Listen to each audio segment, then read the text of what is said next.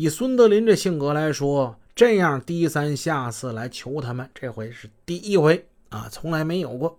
如果不是真的有了紧急情况，估计他不至于在我们哥俩面前揭自己的短儿吧。但是，哎，且慢，且慢啊！越是这样，汪家里越是感觉到应该慎重对待。事情来的太突然，特别是涉及到枪的事，万万不可大意。嗯，他忽然想起以前这个团伙怎么解决王文旭那时候了。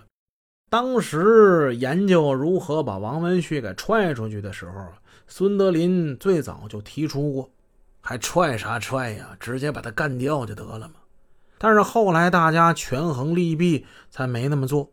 孙德林这人心狠着呢，把枪交给他，哎呀，实在是让人不放心呢。要是他拿着枪，别别他妈把咱们哥俩给突突了吧？汪家里一想到这儿，都不敢往下继续想了。大哥，那那没没有别的办法吗？没有啊。只有这么办呢，我也特别的着急呢。如果事情真的像孙德林所说的那样，汪家里明白，那目前的处境是极严重的。如果说孙氏兄弟真出了事儿，那他们汪氏哥俩也得玩完。四年前呢，有这么一事儿，几个人入室抢劫，他们这回抢的是家具城的一个老板。在双方对峙之中，那家具城的老板呢，看到过。汪家里的脸，抢劫之后把汪家里吓得心惊肉跳。他跟孙德林说：“咱们无论如何怎么的也得把那老板给他干掉。”他看见我脸了。当时孙德林可是很够意思的，全力帮助汪家里。这就是四年前的事儿了。那么四年之后，现在孙德林有难，他过来来求我来了。哎呀，不好意思拒绝呀。何况这事儿关系到所有人的安全，只是借枪这个事儿，哎呀，汪家里呢有些犯难了。他哥汪家人看见汪家里在这沉默不语，没有马上把这事答应下来，他有些纳闷。在汪家人的角度来看，这个忙是必须得帮的，其中的利害关系那是明摆着的。本该答应的事儿，为什么兄弟这么犹豫呢？难道这里还有什么文章不成？四个人此时都在沉默，屋子里静得出奇。远处传来几声狗叫，夜深人静，听得很是真切呀。孙德林置身于这种少有的氛围之中，突然有一股强大的恐惧向他袭来。